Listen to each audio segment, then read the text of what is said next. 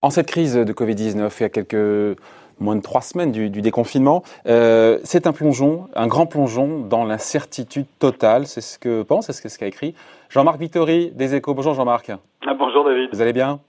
Euh, ça va, oui, oui, oui, confiné, mais bien. Voilà, on est à trois semaines, à moins de trois semaines du, déconfinement, et, et on, vous l'écrivez aujourd'hui, hein, on est toujours dans un brouillard évidemment qui est très épais.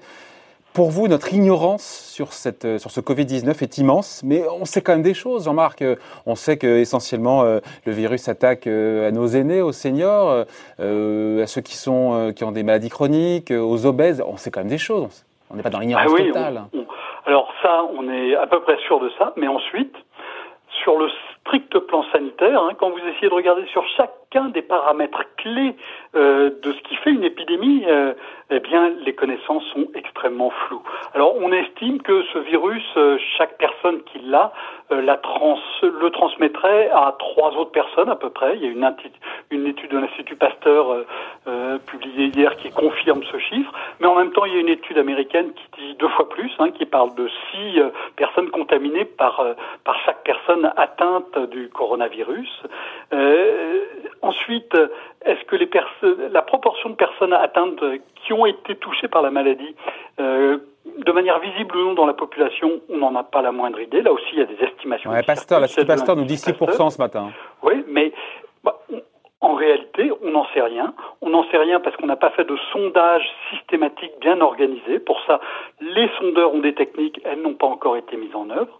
Encore faudrait-il derrière que les tests fonctionnent parce qu'on a, on a donc deux types de tests, euh, mais ces tests pour l'instant débouchent apparemment sur une proportion euh, absolument pas négligeable de faux négatifs, hein, c'est-à-dire des gens on leur dit non vous avez rien eu et finalement ils ont tout de même eu quelque chose. Euh, Il y a le cas des enfants aussi, hein. ça a évolué sur le fait de savoir si les enfants étaient des transmettaient ou pas le virus. Au départ on nous a dit bon on a fermé les écoles et manifestement on n'est pas si sûr. Oui, on a on s'était enfin des il y avait des informations selon lesquelles euh, les enfants étaient euh, très largement atteints sans s'en rendre compte, mais du coup diffusaient largement le virus euh, à leurs aînés. Et puis, et puis, quand on regarde des endroits où ont été faites des études un peu plus systématiques, c'est le cas de l'Islande. L'Islande, c'est le pays qui a testé la plus large proportion de sa population. Elle a testé 10% de sa population. en même temps, ils sont moins. Hein. Voilà, ils sont, ils sont moins, un peu moins de 400 000. Mais bon, ça veut dire qu'ils ont même testé 40 000 personnes systématiquement, avec des tests dont on n'est pas sûr des résultats, mais passons.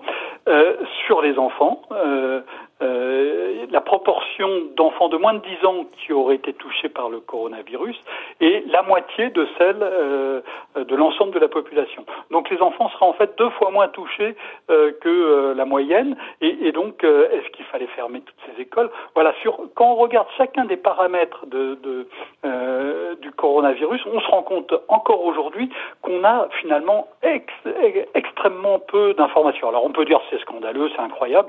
En fait, ça s'explique de de manière tout simple. Hein. On est, on est euh, 150 euh, jours après la première apparition de la personne malade. C'est même un délai extrêmement bref. Et puis, jusqu'à présent, on s'était pas beaucoup intéressé euh, à cette famille de virus. On s'était beaucoup intéressé à la famille des virus qui créent la grippe, puisqu'il y a eu des épidémies spectaculaires qui ont fait des dizaines de millions de morts. Ce n'était pas le cas jusqu'à présent du coronavirus. La première alerte sérieuse, avait été le SRAS, en, 2003, mais ça avait fait moins de 2000 morts. Et puis ça s'était arrêté tout seul, un peu mystérieusement. Euh, quand on avait fait le vaccin, on n'avait même pas pu le tester parce qu'il n'y avait plus personne qui euh, était atteint de, de, la maladie. Ou en 2004, c'est ça. On a le vaccin en 2004, un an après. En fait, il n'y a plus personne à vacciner, c'est ça? Euh, Oui, oui. On, on trouve, on trouve même pas un endroit où, où tester ce vaccin. Donc, et dans ce qu'on ne sait pas non plus, mais on pourrait la liste, on pourrait faire une liste à l'après-vert. On ne sait pas non plus cette histoire du fait qu'il se propage ou pas dans l'air. Là aussi, c'est quelque chose. On est assez. Oui, oui, oui, On, a fait toute une politique de distanciation sociale, hein, en nous expliquant notamment qu'il fallait être à un mètre et puis, dans certains cas, à deux mètres.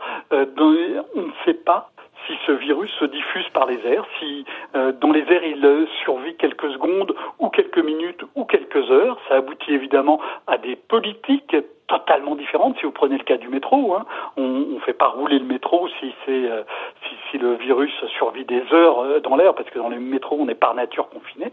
Euh, euh, et, et, s'il survit quelques secondes, à ce moment-là, on peut avoir une politique très différente.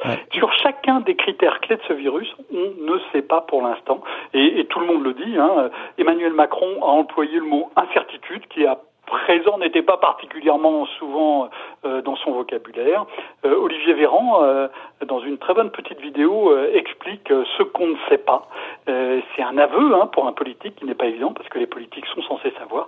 Là, la vérité, c'est qu'on sait encore très peu de choses sur le plan sanitaire sur ce virus. Et donc derrière, les politiques et l'économie vivent dans une Exactement. incertitude qui est radicale. Mais juste, on, on, fait le lien parce que c'est ça en fait. Mais, mais vous écrivez aussi, là, je n'ai pas compris, le nombre de décès liés au Covid, vous dites, euh, est mal connu. Mais j'ai envie de vous répondre, mais c'est seulement en Chine, ça, pas ailleurs. Bah, c'est seulement en Chine où effectivement, hein, mais en, Chine, hein, on n'a pas d'idée hein, d'un ordre 10. La Chine a commencé par annoncer 3000 morts et puis elle a rectifié récemment en disant non, finalement c'est 4500 morts. Il y a des chiffres comme quoi ce serait plutôt 40 ou 50 000 qui se basent notamment sur les livraisons massives d'urnes funéraires dans les funérariums dans la région de, Wuhan. Donc en Chine, on est dans un autre facteur 10 et c'est là que l'épidémie est née, qu'elle s'est propagée d'abord. Donc c'est là qu'on devrait avoir la vision la plus nette de ce qui s'est passé. Donc là, on n'a absolument pas de vision. Mais euh, si vous regardez même en France, en, Europe, ben, on a découvert, on a parlé d'abord des morts à l'hôpital, et puis ensuite on s'est rendu compte qu'il y avait des morts dans les EHPAD, et puis ensuite on se rend compte qu'il y a un certain nombre de personnes qui meurent à domicile. Euh, il y a aussi des témoignages, alors euh, là qui sont plutôt aux États-Unis, hein, mais qui montrent que en fait la maladie prend des formes beaucoup plus diverses que ce qu'on a l'habitude de voir avec ce type de virus. Hein. Il y a des gens qui ont mal au ventre et, et donc ils n'ont pas de troubles respiratoires apparents pendant 10-15 jours, euh, et, et, donc euh, il peut y avoir aussi un certain nombre de décès à domicile qui sont liés à ce virus et qui ne sont pas identifiés en tant que tels. Gouverner, c'est prévoir, nous dit, euh, vous le savez, l'adage politique. Euh, et là, on se dit effectivement, et vous le disiez, hein, c'est mission impossible. Tout le monde tâtonne, et notre président le premier. Hein. Ben, on passe euh, du risque, hein, qu'on a l'habitude de traiter, à l'incertitude, l'incertitude, c'est quelque chose qu'on, c'est un monde qu'on ne peut pas prévoir. Et, et, donc gouverner, ça ne peut plus être prévoir. Avant, ça aurait pu être prévoir pour euh, avoir des politiques de, réponse adaptées. Hein. On voit bien que les pays qui sont proches de la Chine, euh, après l'épidémie du SRAS en 2003, avaient s'étaient dit qu'il fallait prévoir. Et donc, ils avaient prévu un certain nombre de mesures qui ont été mises en place et qui s'avèrent efficaces.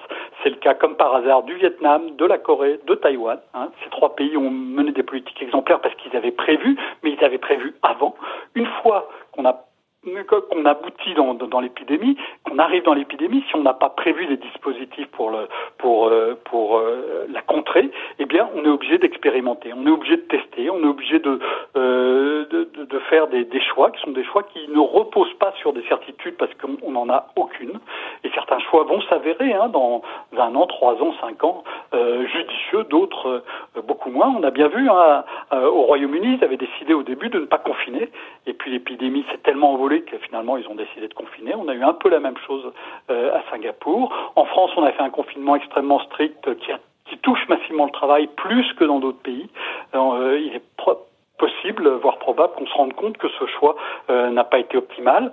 mais dans une période Pareil, on ne peut pas faire autre chose que tester, d'expérimenter.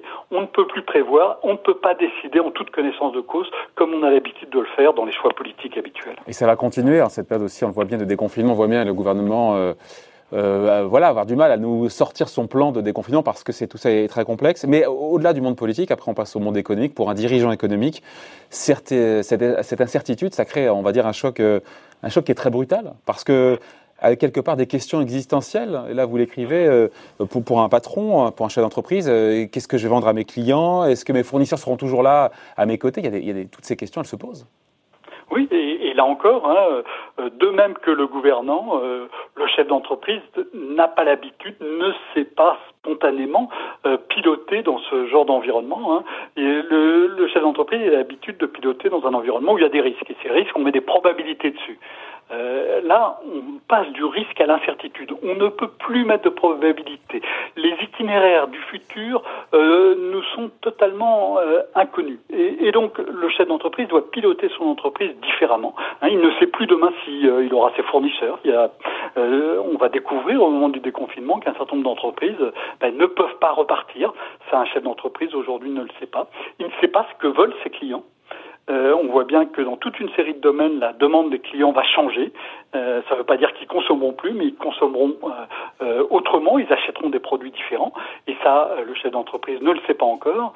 Et Sylvain Duranton, un consultant du, BCG, une bonne expression pour ça. Il dit les entreprises ne savent pas ce qu'elles sont en état de produire et elles ne savent pas ce qu'elles seront en état de vendre. Et, et, ça, c'est un univers encore une fois très très différent. De Donc ça veut dire être aussi dans l'expérimentation pour le chef d'entreprise comme pour le politique.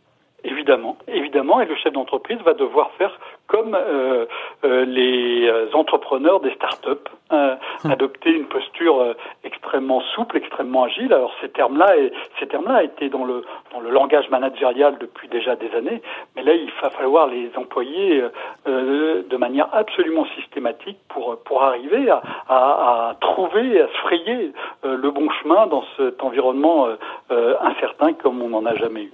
Incertitude aussi, on finit là-dessus, euh, sur euh, ce que vont faire les Français de cet argent qui était thésaurisé, épargné pendant tout, euh, ce confinement. Alors, les chiffres valent un peu, je crois c'est 50, 100 milliards d'euros non dépensés. Comment est-ce qu'ils vont le dépenser? Est-ce qu'ils vont le dépenser, encore une fois, ou le garder sous leur paillasse? Ben, Là aussi, c'est l'incertitude. Hein. Quand on discute anecdotiquement euh, euh, à gauche, à droite, on entend des, réactions assez divergentes, hein. euh, des, gens qui se rendent compte que bah, finalement leur placard est plein d'habits, qu'ils n'ont pas besoin, qu'ils n'ont pas besoin d'en racheter tout de suite. on se rend compte aussi que tout ce qui est l'industrie touristique va être durablement frappé. Les gens vont pas se précipiter dans les bateaux de croisière en juillet ou en août, et sans doute pas non plus dans les avions. Donc il va y avoir des postes de la consommation qui vont être durablement euh, amoindris, et puis il y en a d'autres aussi qui vont sans doute se développer, mais ça encore aujourd'hui, on ne le sait pas, et il est impossible de le savoir. Donc le message de, cette, de ce billet d'humeur dans les échos aujourd'hui, c'est voilà, ce grand plongeon, vous avez titré ce grand plongeon dans l'incertitude radicale, c'est ça, pour tout le monde, pour tous les agents économiques pour tous les agents économiques et, ça nous oblige à agir autrement, ça nous oblige à faire travailler d'autres parties euh, euh, du cerveau, euh, ça nous oblige à imaginer des, des, des façons d'être, des façons d'agir, des façons de décider qui sont très différentes de celles auxquelles on, on est habitué. Ça va sans doute aussi révéler des talents insoupçonnés.